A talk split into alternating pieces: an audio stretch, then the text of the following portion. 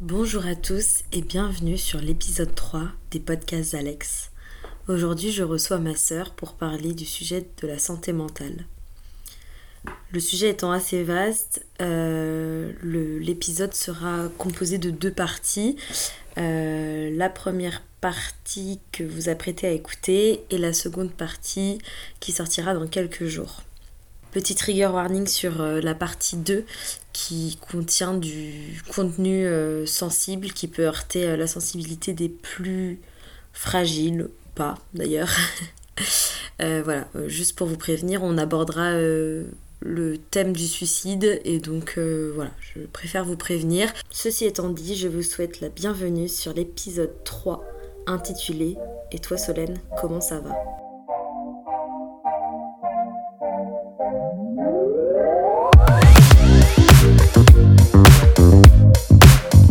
C'est les podcasts d'Alex. J'étais en seconde quand notre mère a été diagnostiquée d'un trouble bipolaire.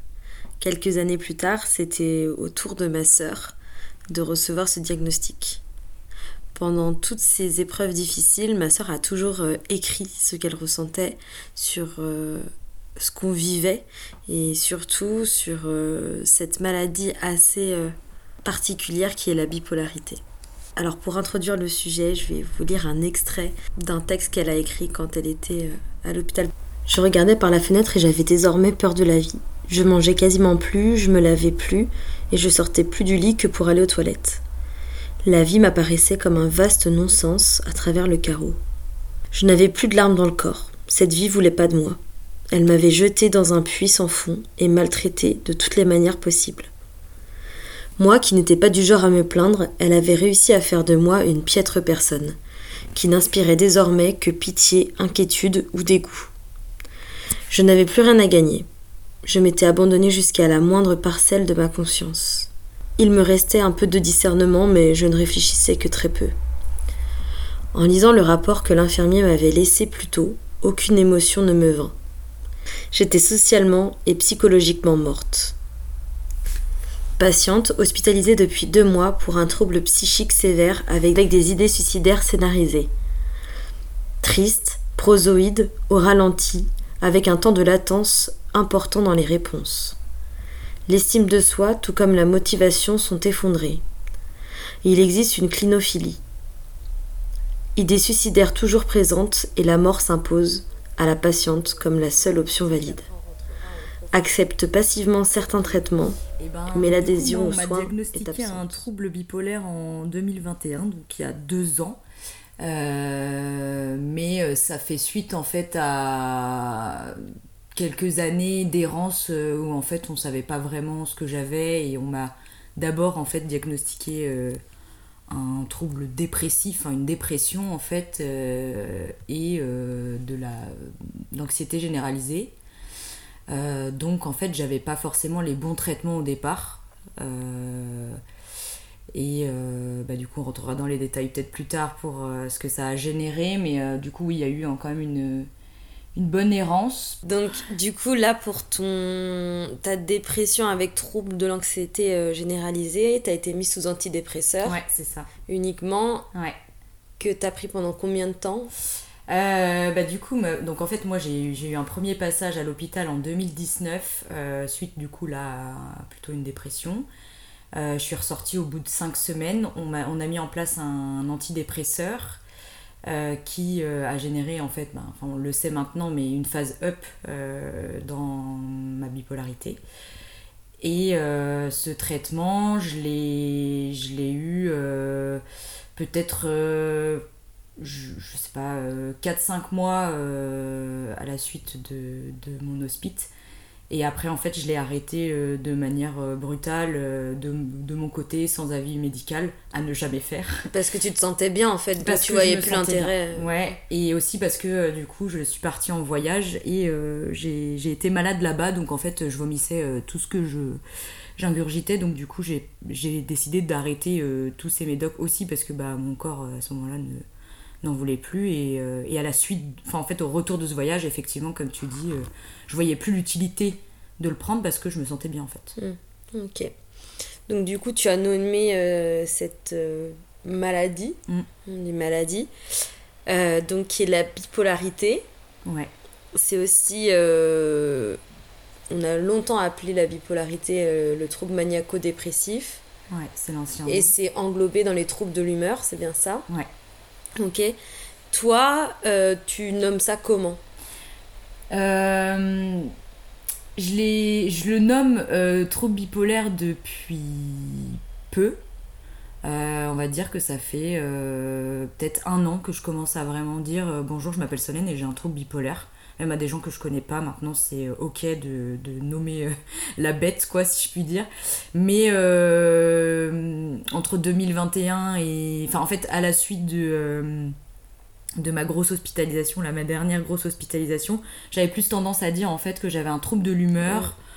Euh, donc c'était suite en fait à- au conseil d'une infirmière parce que moi j'ai eu beaucoup de mal à accepter euh, ce diagnostic là et elle me disait en fait vu que je me posais beaucoup de questions euh, sur le regard des autres, sur comment mes amis allaient réagir, euh, si je disais que j'étais bipolaire pour moi c'était un gros mot et c'était euh, synonyme d'être comme être une personne toxique en fait. Mm. Donc en fait, il y a eu toute une phase d'acceptation qui est passée par le fait de nommer ça un peu en, version En euh, mignonne, ouais, voilà, euh, ouais. genre un trouble de l'humeur. En fait, ça passe beaucoup mieux et c'est vrai. C'est plus attendrissant que Ah, de bah oui. dire. euh, pour moi, le pire, c'est maniaco-dépressif, quoi.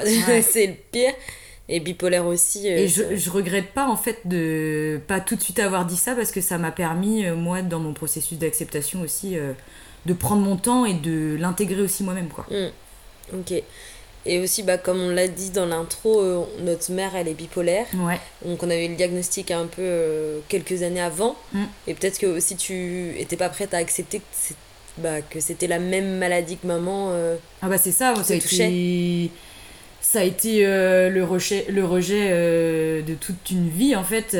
Moi je te, enfin, je te l'ai toujours dit, le seul truc que je veux pas dans ma vie c'est d'être bipolaire et, et effectivement euh, oui on avait euh, comme euh, seul exemple bah, la bipolarité de maman qui était complètement différente De la tienne. Ouais. Et donc, ça, c'est bien, ça fait le lien. Pourquoi, du coup, sa bipolarité et la tienne étaient différentes? Euh, Est-ce que tu peux nous expliquer déjà, parce que depuis tout à l'heure, on parle de bipolarité, mais on n'a Mm. pas expliqué ce que c'était? C'est vrai. Est-ce que tu saurais euh, nous dire un petit peu plus? Bah pour faire simple, euh, la bipolarité, c'est des variations d'humeur euh, plus ou moins intenses selon les types. Grosso modo, caté- catégorisées en fait en deux gros états. Il y a l'état maniaque ou maniaco euh, qui se traduit par euh, des, des bouffées délirantes, euh, une envie de, de tout faire, un manque de sommeil. En fait, on va très vite, c'est, on est en roue libre quoi. C'est, Mm. en fait, on, on a l'impression qu'on peut tout faire et c'est Mm. un état qui peut être hyper agréable justement parce que bah, dans ces moments-là, en fait, on a plein de projets. surpuissant un petit peu euh, Ah, mais la confiance en soi, elle est plus plus. Enfin, c'est c'est le summum de, de, ce qu'on- de tout ce que l'humain il veut atteindre en fait Mm, quoi. mm. Il est en plénitude. Et puis bah de l'autre côté, du coup, t'as euh, la phase dépressive qui est là, du coup, est beaucoup moins rigolote parce que c'est euh, de l'anxiété, euh, des états dépressifs et puis ça peut aller jusqu'à euh, enfin idées euh, idées noires, euh, Mm. suicide. euh, Enfin voilà. Euh, là, comme tu disais, les phases up, c'était un peu le roi du monde, etc. Mais il y a aussi des. Il y a, il y a une extrémité encore de ces phases up où tu as les bouffées délirantes, où là, tu n'es plus dans le monde réel. Un peu comme un schizophrène pourrait être. euh, Oui. à, à, en fait, à avoir des visions, à. à Se être- déconnecter à de la se déconnecter réalité. totalement. En Et, fait, ouais. et souvent, nous, ce qu'on a remarqué, en tout cas avec maman, c'était que plus elle montait haut, plus derrière, Elle descendait bas.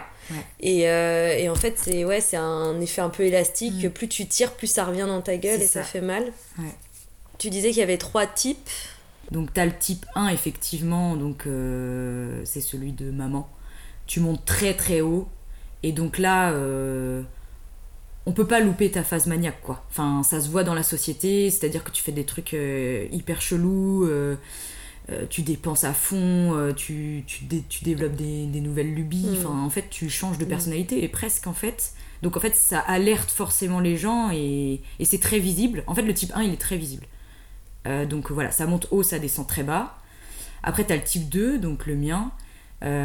donc ça va être, moi je vais moins monter que maman, donc ça va être juste, je, vais, je vais avoir plus de d'idées, je vais pas mm. avoir envie de dormir, de dormir. Tu vas être un peu en, en, effervescence, mais tu bouillonnes pas non plus. non, voilà. En Toi, fait, les gens, t'es hyper extravertie, t'es oui. pleine d'enthousiasme. ouais, c'est ça. J'ai j'ai confiance en moi, j'ai envie de sociabiliser à fond. Et du coup, euh, bah, les potes, ils vont juste se dire Oh, bah Solène, elle va bien en ce moment, quoi. Mm. Elle, a l'air d'aller bien, quoi. Mm.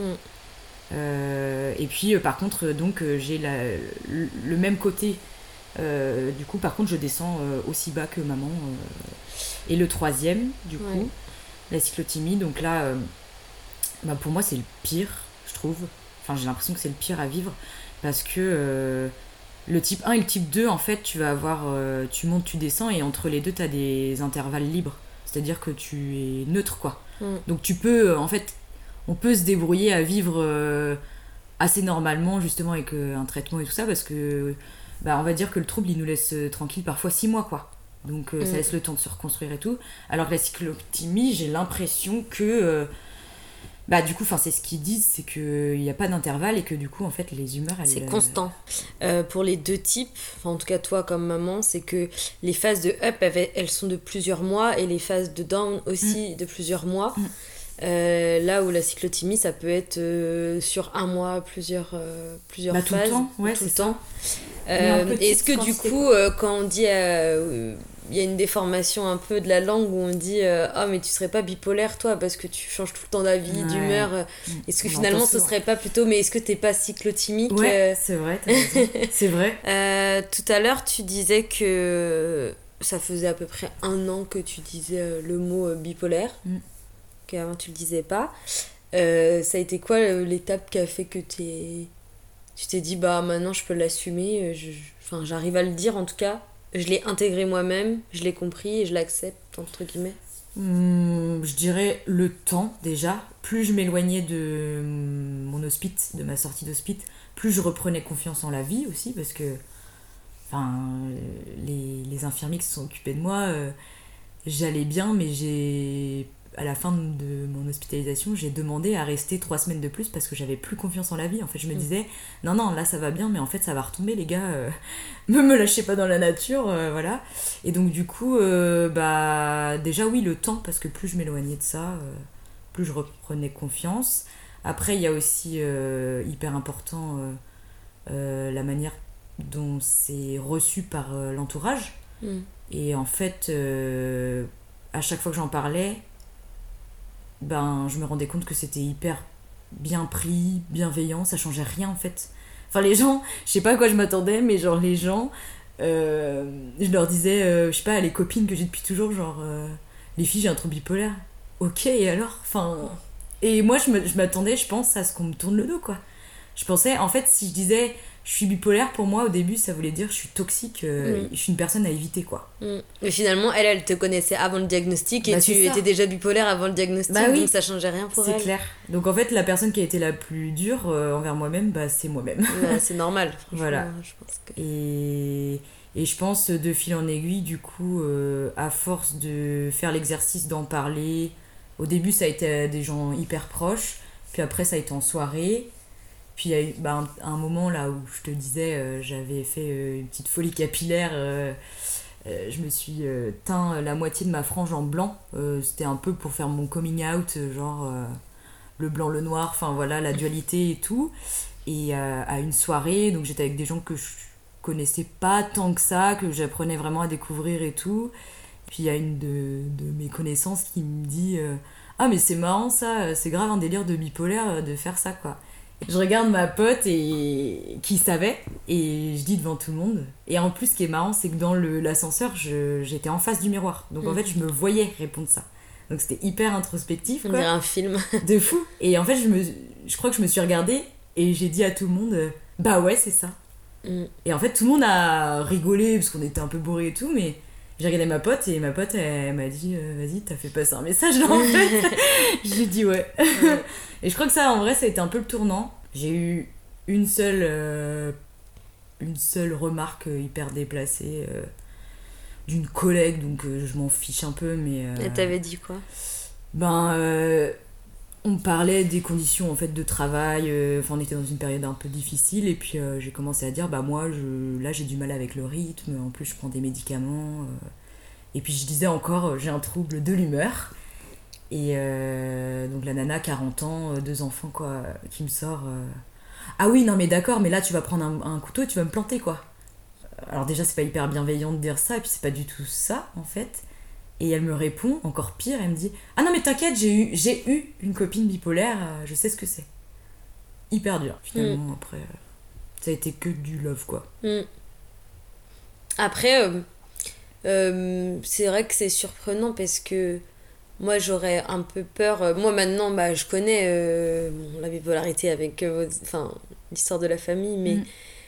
je pense que si, sans ce que j'ai vécu, si on m'avait dit ouais, salut, bah, je suis bipolaire ou Mm. chose comme ça, je pense que j'aurais eu un peu peur. Et je pense qu'aujourd'hui, c'est. Enfin, d'un côté, peut-être que moi par exemple, je pourrais pas sortir avec quelqu'un de bipolaire parce que ça me rappellerait trop de traumas aussi, Mm. peut-être de- d'événements qui ont été difficiles quand on était plus Mm. jeune.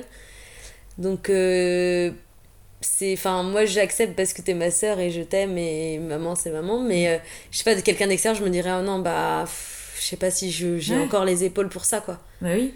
Mais, mais même moi, qui ai un trouble bipolaire, des fois je rencontre des gens qui ont des troubles bipolaires et je me fais la même réflexion. Je me dis, bah waouh, tu vois. Ouais. on s'est construites euh, toutes les deux euh, avec euh, les variations d'humeur de maman au quotidien Mm. pendant des années et en fait maman elle avait pas de traitement Mm. On savait pas ce qu'elle avait donc en fait maman elle a elle a fusé sur l'échelle euh, up down euh, genre elle, euh, elle a fait les montagnes russes C'est un quoi. trampoline. Voilà. Et donc, du coup, ben, il y a eu ce côté où elle a pu, sans faire exprès, faire du mal, ou, euh, ou être bizarre, ou nous, nous faire honte même. Mm. Et en fait, ben, c'est vrai que quand on m'a dit vous avez un trouble bipolaire, j'ai dit ben, je, je veux pas. Moi, je, je préfère. En fait, je préférais disparaître que prendre le risque de faire du mal euh, à mes proches, en fait. Mm. Enfin, à ce moment-là, j'avais vécu que des périodes dépressives. Mm. Je connaissais pas le up. Mm. Et je le connais pas tant que ça Mm, au final aujourd'hui, parce que j'ai eu qu'une petite phase euh, hypomaniaque. Mais du coup, je me disais, mais euh, en fait, ça me faisait peur par anticipation. Je me disais, mais comment je vais être quand je vais monter là? Parce que je- là, je suis descendue si bas que je- du coup, ça veut dire que je suis capable de monter très haut. Mais donc, du coup, je vais, je vais tout péter sur mon chemin. Je vais être. Je sais pas, j'avais peur de construire des relations avec des gens. Enfin, je, je me disais, je vais leur faire du mal. En fait, c'est un peu paradoxal parce qu'au début, quand t'as parlé, et c'est pour ça que j'ai rattrapé, mais quand t'as parlé des phases up, t'as dit ouais, c'est super, on est les rois du monde. Oui, Et finalement, quand t'as eu le diagnostic, ce qui te faisait le plus peur, c'était cette phase-là plutôt que Ah la oui. dépression. Ouais. Tu vois, quand Ouais. tu l'as présenté, c'était plutôt l'inverse. euh, C'est vrai, bah, parce que euh, la dépression, euh, tu te fais du mal à toi-même, c'est tout. Mm. La phase up, tu fais du mal aux autres. Et tu t'en rends pas compte, et c'est Voilà. après quand tu Voilà. redescends que tu vois le regard des autres, et tu te dis mais qu'est-ce que j'ai fait? Enfin, un peu comme à une soirée quand t'es trop alcoolisé. C'est ça la différence, c'est qu'au début, quand je te parlais de la phase up, c'était de manière objective. Pendant la phase up, tu te sens hyper bien, mais effectivement, c'est la pire à vivre parce que quand tu, quand tu la termines, my god, tu te rends compte de toute la merde que t'as fait, quoi. Mm, mm. Et c'est vrai que moi, euh, enfin toi tu l'as toujours dit, depuis, enfin, depuis qu'on a le diagnostic de maman, euh, moi j'ai trop peur d'être comme maman, j'ai peur d'être bipolaire, j'espère que je serai pas comme elle, etc. Alors que moi, bêtement, je m'étais jamais posé, enfin en tout cas quand je me posais la question, je me disais c'est sûr que moi je le serais pas. Alors maintenant que j'ai 25 ans, maintenant que j'ai- il y a des notions que j'ai intégrées, Mm. je me pose peut-être un peu plus la question. Mais avant je me disais alors non, c'est sûr que moi j'aurais pas ce trouble-là parce que maman, elle est bipolaire parce que elle a eu une enfance difficile, elle a eu une vie pas facile. Et donc c'est ça qui fait que dans sa tête, et c'est normal, Mm. à force d'avoir trop gardé, ça a explosé. Et finalement, quand toi, euh, ben, t'as eu ce diagnostic-là, je me suis dit, ben, en fait, c'est- il y a ce facteur a génétique ouais. et qu'il n'y a pas forcément de raison Mm. à être bipolaire et que en fait ça peut m'arriver parce que je suis dans la lignée familiale. C'est ça. Ouais. Ouais, ouais, bah la question de l'hérédité, on l'a su tard Mm. au final. Quand je disais euh, je veux pas être comme maman et tout, c'est que je devais déjà le sentir inconsciemment en fait. Mm. Que j'étais très proche de, de ce qu'elle pouvait être en fait. Je m'identifiais euh, de ouf à maman et en même temps. Enfin, c'est trop bizarre parce que je suis hyper fière de maman, je, je l'aime trop et je la respecte de dingue. Et en même temps, c'était bizarre parce que je, je, la rejetais en disant je veux pas être comme elle. Mm. C'est trop bizarre. En fait, c'était pas je. C'était je veux pas avoir à vivre la même chose qu'elle. Ouais, voilà. Mais je comprends. Ouais, parce qu'on a vu sa souffrance aussi, entre les deux à chaque fois. Mm. J'avais la croyance, en fait, avant de faire des dépressions, enfin d'être touchée par la dépression, j'avais la croyance que c'était comme dans les films qu'il fallait une raison, tu vois. Mm. Un deuil, euh, une séparation, euh, ouais, quelque chose, quoi, qui vient mm. euh, te rendre triste et ensuite te faire tomber en dépression. Et moi, j'avais pas ça. À chaque fois, les deux, en fait, 2019, je rentre de saison, tu sais, genre, il fait beau, je rentre un peu chez papa et maman, je suis un peu paumée, mais bah, j'ai pas de raison, je tombe. 2021, je suis en couple, je reprends des études que j'aime, mais en fait, justement, moi, moi ça me posait question parce que euh, je me disais que ça suffisait pas, enfin que ce stress-là, en fait, euh, les gens normaux, justement, ils sont capables de gérer une situation de stress avec un patron, euh, de gérer un conflit, de gérer une crise amoureuse, mm. enfin, tu vois, les problèmes. Sauf que, en fait, moi, mon hypersensibilité ne me le permet pas. C'est qu'en fait, le petit stress que toi tu vis, euh, moi, ça va me faire tomber en dépression, quoi. Mm, tu vois. Mm, mm. T'avais eu des signes qui auraient pu être euh, annonciateurs euh, de cette bipolarité Est-ce que tu arrives à refaire le fil un peu de enfance, ado ou adulte, jeune adulte? Bah ouais, avec du recul carrément. Euh, commençais à avoir des grosses insomnies assez tôt au final, genre je crois que c'était sixième où euh, j'appelais papa et maman, euh, mais j'étais en panique angoisse, totale en fait. Et euh, je, maman était obligée de dormir avec moi. Je dormais pas de la nuit. Il y a eu ça, donc je faisais déjà des crises d'angoisse. Du coup, j'avais été voir un psy. Et il y avait aussi le fait, mais comme je t'ai dit aussi, la période adolescente, c'est difficile de de scinder en deux, genre ce qui appartient à l'adolescence ou à la bipolarité, parce qu'en fait, tout est intense dans cette période-là, tu vois. Mm, mm. Mais euh, en vrai, euh, par exemple, les histoires d'amour que j'ai pu avoir au collège, mais c'était un drame, quoi. À chaque fois, j'étais hyper investie, je rentrais. Euh, franchement, j'avais envie de crever quand on me quittait, tu vois. Et en fait, c'était plein de petits indices, un peu de. Là où les autres, ils avaient des réactions tempéré. Euh, tempéré. Mm. Moi, c'était euh, à vif, quoi. Mm. Tout était à vif. Euh, donc, bah, toujours, ouais, hyper, hyper sensible aussi, mais donc crise d'ado, donc là, je, ne saurais pas trop déceler. Et par contre, après, à, l'âge adulte, genre à partir de 20 ans, bah, gros prémisse de dépression, en fait, caché, parce que, en plus, je, je partais à chaque fois, tu sais, je suis partie en Irlande, et j'allais pas bien, mais je le disais à personne. Et après, je suis partie aussi euh, dans le sud-ouest euh, pour mes études. Et là, je me suis retrouvée aussi toute seule dans une ville que je connaissais pas, euh, sans repère et tout. Mais en fait, j'allais pas bien du tout. Et je croyais, naïvement, quand je me réveillais le matin et que j'avais déjà le poids de. En fait, j'arrivais pas, déjà pas à sortir de mon lit. Et je me disais, bah, naïvement, que tout le monde devait vivre ça. Et c'était ça la vie d'adulte. C'était ça la vie, quoi. Ouais, d'adulte, exactement. Mm. Maintenant, que je le sais, bah c'est plus facile parce que si je vais pas bien, ben tu peux dire, dire euh, oui, je vais pas bien. Voilà. En fait, c'est dur là ce que tu dis parce que euh, vivre intensément ces histoires d'amour quand t'es ado, euh, même être un peu hypersensible ou des choses comme ça, c'est mm. des choses qui pourraient paraître un peu classiques chez tous les ados. Mm, c'est ça. et c'est dur de faire le distinguo de est-ce que c'était vraiment moi, est-ce que c'était le trouble qui parlait. Mm. Et euh, c'est vrai qu'il y a un moment, euh, là récemment, tu le fais un peu moins maintenant, mais euh, où en fait, dès que tu m'appelais et par exemple tu pleurais tu disais non, mais tu vois, c'est parce que je suis bipolaire. Alors que, alors que, en fait, tout le monde pleure, mm. tout le monde est en colère, tout le monde peut être fatigué, tout le monde peut se sentir un peu déprimé. et donc, ça, c'est des émotions normales. Par contre, il y a des, des, variations que toi tu as par contre qui mm. sont anormales et qui voilà mais en fait le problème c'est que toi t'arrives pas à les détecter. Bah toi tu m'aides vachement dans la dans dans la phase up.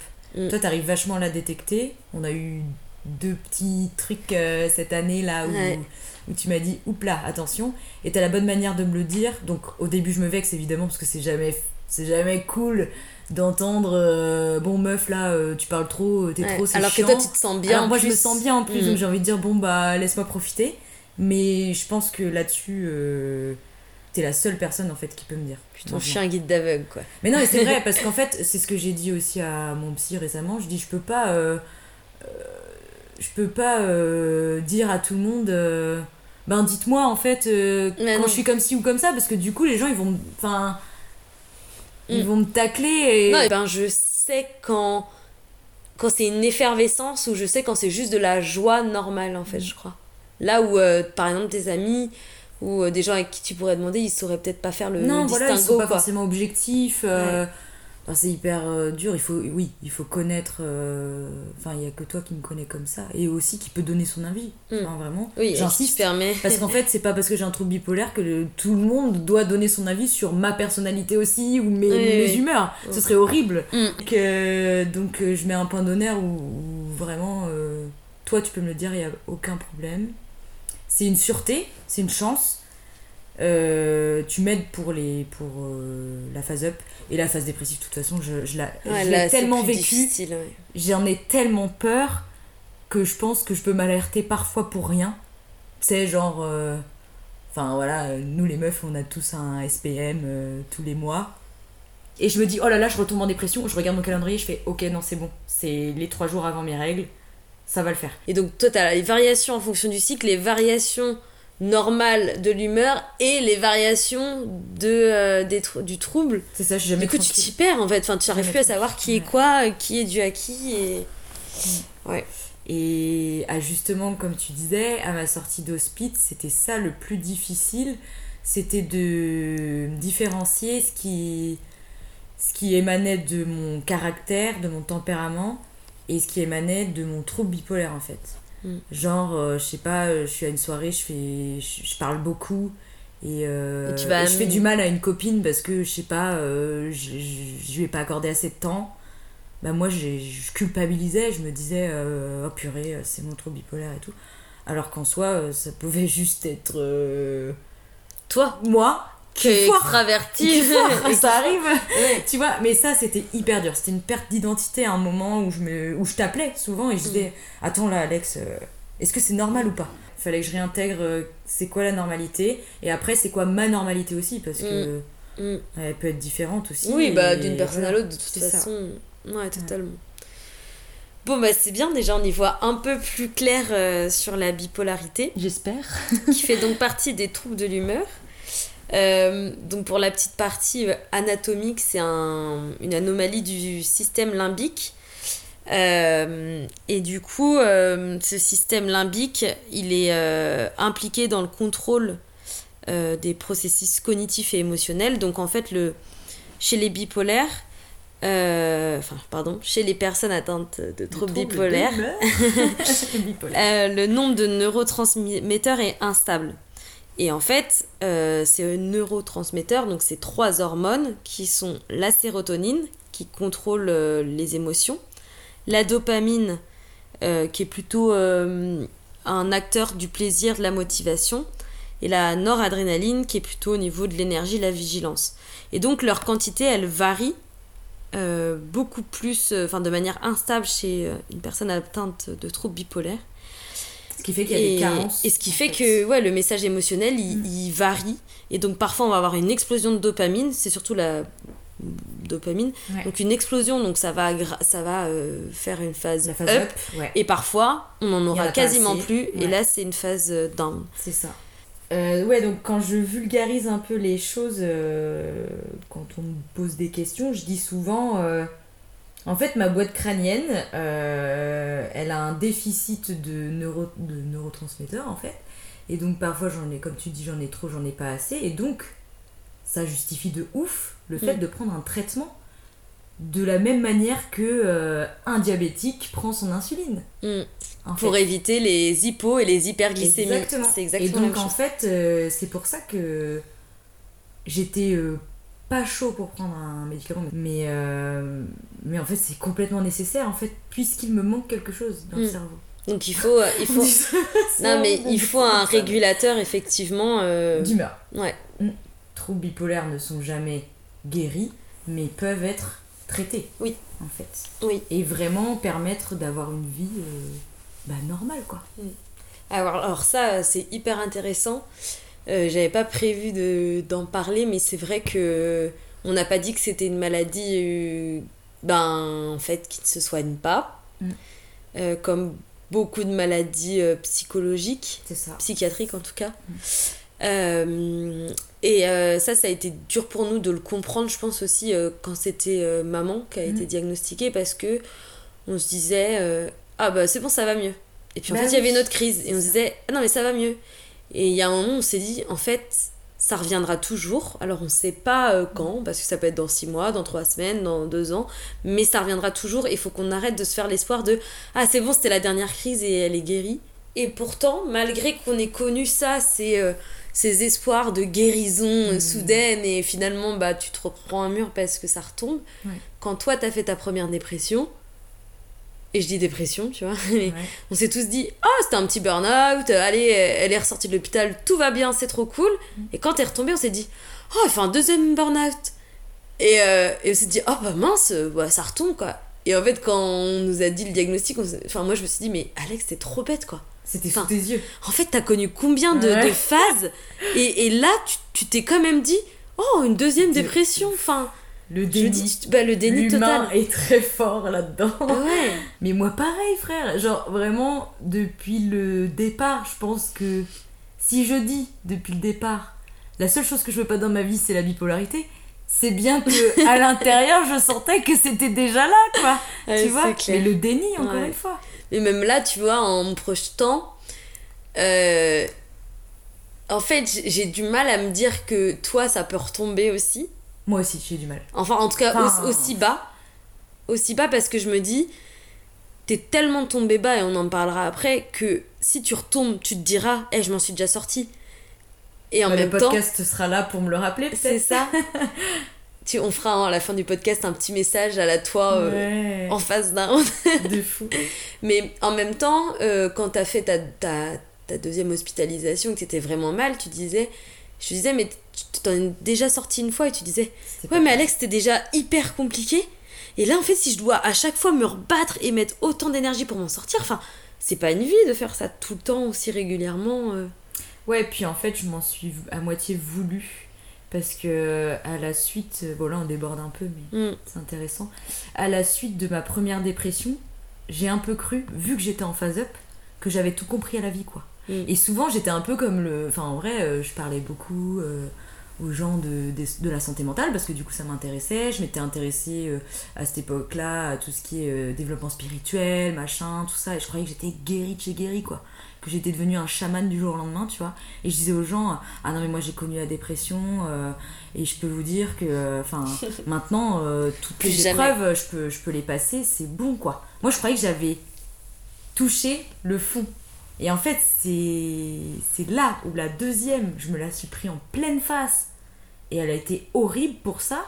C'est que je me suis dit, bordel, Il y a pire. il y a pire que le pire en fait. Il y a plus profond que le profond. Et ça, je Et ça se trouve, il y aura encore pire. Et, quoi. et- et je me suis dit, mais euh, en plus, rien à, enfin, rien à voir dans le niveau en plus. Parce que la première, je- j'avais envie de m'en sortir. Je, la deuxième, non. C'était. euh, mais là, c'est fini, je suis foutue.